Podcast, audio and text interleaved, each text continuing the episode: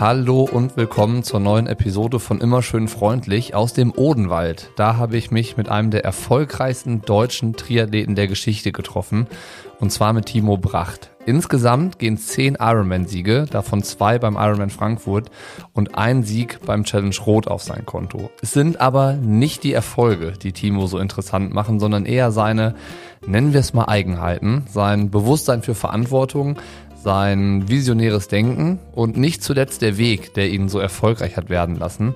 Einen kleinen Teil dieses Wegs haben wir sogar gemeinsam bestritten, als ich zwei Jahre lang Teil des Profiteams sein durfte, das Timo damals nach dem Ende des Commerzbank Triathlon Teams initiiert hat. Und natürlich sprechen wir auch über das ein oder andere Erlebnis, das mir im Sinn geblieben ist. Hier kannst du jetzt ein paar Minuten in das Gespräch mit Timo reinhören und wenn dir der Podcast gefällt und du Lust bekommst, die Episode in voller Länge zu hören, dann kannst du das im exklusiven Feed Triathlon Studio Plus tun. Alles, was du brauchst, um Zugriff zu erhalten, ist ein Abo auf Steady. Den Link zu den Abos findest du in den Show Notes und als Teil der Podcast Crew oder Teamplayer kannst du dir den Feed dann in deinem Lieblings-Podcast-Player freischalten. Das ist alles schnell gemacht, selbsterklärend und wirklich einfach. Wenn du trotzdem Hilfe brauchst, melde dich, ich helfe dir gerne. Ansonsten würde ich sagen, hören wir mal rein. Ich wünsche dir viel Spaß mit der Hörprobe der neuen Episode von Immer schön freundlich mit Timo Bracht und dem inneren Triathlon-Freak. Du hast auch gesagt, dann kam irgendwann der Fokus so rund um den Wettkampf. Ähm, wie warst du rund um einen Wettkampf? Wie, wie bist du da anders gewesen im Vergleich zu den normalen Trainingsmonaten? Hat sich auch verändert. Also es war schon immer eine, eine, große Nervosität da. Also ganz, ganz früher war ich ja auch mal im Skisport, äh, war Skispringer und Skilangläufer und da bist du auf so eine Sprungschanze rauf und da war schon per se eine riesen Nervosität und auch keine Angst, aber du konntest da halt äh, auch verunfallen. So, das gab es im Triathlon äh, in dem Sinne nicht, aber es war schon eher ja eine, eine, eine sehr große Nervosität, die dann natürlich durch so Erfolgserlebnisse wenn du jetzt zum Beispiel auch einen Ironman geschafft hast, am Anfang ging es ja auch darum, ins Ziel zu kommen.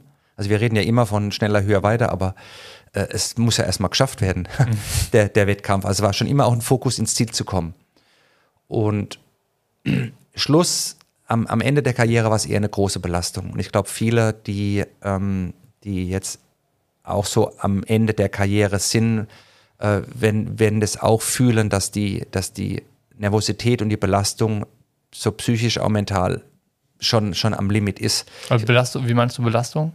Ja, die einfach die letzten zwei Tage vom Rennen, die, da fühlst du dich einfach nicht mehr gut. Die, ich kann es schlecht beschreiben. Das ist einfach die, ja, die Nervosität, du schläfst immer schlechter, ähm, die, du machst dir Gedanken über Dinge, die es vielleicht gar nicht nötig wären. Also man ist einfach nicht mehr ganz so vielleicht mit sich äh, im Reinen. Ich habe jetzt letztes Jahr nochmal mit Norseman ein großes Rennen gemacht da war das gar nicht. Also da waren die letzten zwei Tage fast die, die schönsten Tage. Äh, so schöne Tage hatte ich nie in meiner Profikarriere, weil der Druck, den du dir auch selbst machst, so groß ist, dass da natürlich auch du dafür einen Preis zahlst. Und der Preis kann eine schlaflose Nacht sein, der kann sein, dass äh, du Existenzängste bekommst, der kann sein, dass du dir Gedanken machst über deinen Trainingsprozess, war das gut, war das nicht gut. Mm. Also dieses Meditative, dieses zu in sich ruhen, das hat hinten raus ein bisschen gefehlt. Und das waren dann auch oft so Momente, wo ich zum Beispiel ähm, beim, beim Ironman Lanzarote, das war schon 2011, da ein, harter, ein hartes Rennen für mich, das ich schlussendlich auch gewinnen konnte. Aber ich kann mich auch erinnern, dass in der Nacht vorher ich nicht schlafen konnte. Da im Club La Sanda bin aufgestanden, bin da mitten in der Nacht auf die 400 Meter Bahn gelaufen und habe mich da in der Weitsprunggrube in den Sand gelegt und habe halbe Stunde in die Sterne geschaut, weil ich nicht schlafen konnte. Und habe gewusst, in fünf Stunden muss ich da so ein abartiges Rennen machen. Mhm. Ähm, das ist dann wieder diese Fallhöhe. Also es hört sich ja dann ein bisschen nach so eher an, als wäre es eine Last. Ja. Dann irgendwann. Ja. Also eine Profikarriere, die auch eine erfolgreiche Profikarriere. Also die vielleicht mit wenig Existenzängsten verbunden ist, weil es läuft, man hat seine Sponsoren und die Erfolge führen dazu, dass man weiterhin Sponsoren hat. Aber eine ganz andere Art von, von Last, mit der man dann umgehen muss.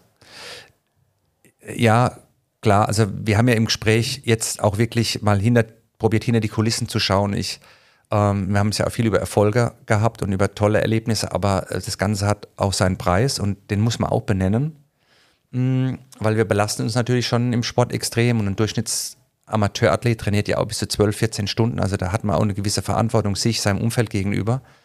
Und in dem, in dem, bei den Profirennen damals, die waren, es war schon eine Last ab und zu, ganz klar. Deshalb warst du auch froh, dann irgendwann im Ziel zu sein, weil da fällt äh, diese Last auch von dir ab und auch diese Grundaggressivität, die du da brauchst. Du bist ja da so ein Alpha-Tier. Du, du hast ja dann wirklich auch Instinkte, denen du folgen musst. Und ich glaube, das unterscheidet auch nochmal den, den, den erfolgreichen Sportler von diesem richtig erfolgreichen Sportler im Sinne von höher, schneller, weiter, dass du da einfach noch auch instinktiv wirklich mehr willst.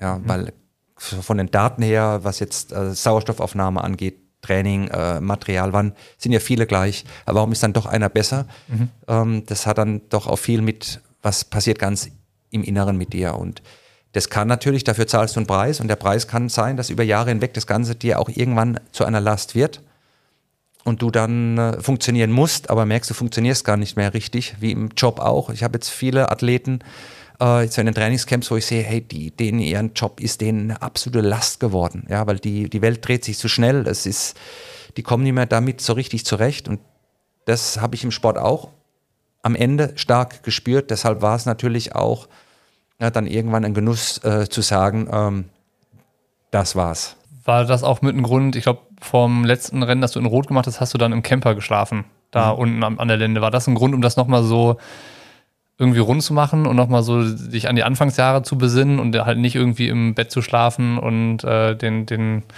das ganze Szenario so mitzumachen, was, das ganze Prozedere, was man sonst so von Rot drumherum kennt, sondern so ganz einfach sagen, ich schlafe im Camper und ich äh, besinne mich nochmal an die Anfänge zurück. Ja, genau. Genau, das war's. Also ich wollte einfach live dabei sein, nochmal dieses, dieses Kribbeln haben, das Spüren und äh, wie in den 90er Jahren, wo ich so mit dem alten Ford Transit da mit der Matratze hinten drin, danach sind wir dann noch zum Gardasee gefahren in Urlaub. Äh, da standen wir an der, fast an der gleichen Stelle und da war ich Zuschauer bei dem Rennen. Also da habe ich noch gar keinen Langdistanz-Triathlon gemacht oh, und äh, dann äh, Jahre später damit Stadt Nummer eins nochmal an der gleichen Stelle, äh, in einem, auch in einem Camper, äh, dann zu liegen und konnte ich auch schlecht schlafen übrigens, aber sich darüber Gedanken zu machen, das war dann schon auch eine, zum einen eine Last, weil ich musste da auch performen, damit mit fast 43, den 43. die 43. Langdistanz zu machen. Also ich habe da aufgehört, als die Anzahl der Ironman-Rennen mein Lebensalter erreicht haben, Niklas. Ähm, war natürlich dann auch eine Last, das alles zu schaffen, riesen Fans da und dann ein Ziel, ein Feuerwerk, ich musste ja irgendwann ins Ziel kommen, das muss ja alles funktionieren. Du bist auch immer aus Eberbach der Fanbus angereist, dann richtig, ne? Nach Rot. Ja, da, da und Frankfurt, da war ja auch gebrandet, der ist dann, dann im Ort auch, hat er zum Beispiel, war das der Schulbus, da stand Timo braucht Fanbus drauf, da kannst du dir vorstellen, wie sich meine Kinder gefühlt haben, als sie da eingestiegen sind. Ja, toll. Die, die, die äh, eine Schwiegeroma äh, von mir hat ja gesagt, Mensch, der, der Pracht muss ja ganz schön viel Geld verdienen, wenn der sich einen eigenen Bus leisten kann. Dabei waren, das wusste ich gar nicht, lokale Sponsoren, die haben den Bus gebrandet und haben, sind dann zu den Rennen mitgefahren und das Interessante war, aus diesen 30, 35 ähm, Ultras, äh, Pracht-Ultras, äh, sind viele zum Triathlonsport gekommen. Also haben viele später auch mal einen Ironman gemacht und äh, ja, wurden dadurch natürlich auch zum, äh, zum Sportler, zur Sportlerin, zum Sportler. Aber äh, zum Schluss habe ich ein rotes ganz gut rumgekriegt und äh, kam eigentlich wieder zurück zu den Wurzeln des Sports. Und ich glaube, da sind wir auch jetzt äh, gelandet, dass es, dass es die Basis ist, wo wir alle herkamen im mhm. Sport. Mhm und dass wir irgendwann auch wieder da zur Basis zurückkehren. Natürlich moderieren wir da die großen Rennen und äh, sind interessiert, wie Hawaii ausgeht und mh, hm, vielleicht habe ich ja irgendwann mal wieder Bock, als 50-Jähriger äh, ein Sub-8-Projekt anzugehen, aber mir macht es genauso viel Spaß, Sonntagmorgens beim 5-Kilometer-Lauf im Nachbarort zu stehen äh, und von mir vielleicht einen jungen Athlet zu haben, der da das erste Mal unter 18 Minuten läuft auf 5. Äh, oder mein Dad, der mit, mit 80 probiert, äh, nochmal äh, lang zu laufen. Also ein spannendes Projekt mit 80 den Berlin-Marathon anzugehen. Das war die Hörprobe. Weiterhören kannst du im exklusiven Feed Triathlon Studio Plus. Dort findest du diese Episode und alle anderen Episoden von Immer schön freundlich in voller Länge. Alles, was du brauchst, um Zugriff zu erhalten, ist ein Abo auf Steady. Den Link zu den Abos findest du in den Show Notes. Und als Teil der Podcast-Crew oder Teamplayer kannst du dir den Feed dann in deinem Lieblings-Podcast-Player freischalten. Wie das funktioniert, ist ganz einfach und selbsterklärend. Trotzdem bekommst du eine E-Mail mit Anleitung, wie das funktioniert, automatisch zugeschickt, sobald du das Abo abgeschlossen hast, damit da auch wirklich gar nichts schieflaufen kann. Vielleicht hören wir uns dann nächste Woche schon in voller Länge im Triathlon Studio Plus. Ich würde mich freuen und gebe das Wort jetzt nochmal zurück an Timo, der auch die wöchentliche 226 Euro Spende verteilen darf. Vielen Dank an alle Abonnenten des Triathlon Studios, die das mit ihrem Support möglich machen. Vielen, vielen Dank. Bis nächste Woche. Schöne Grüße.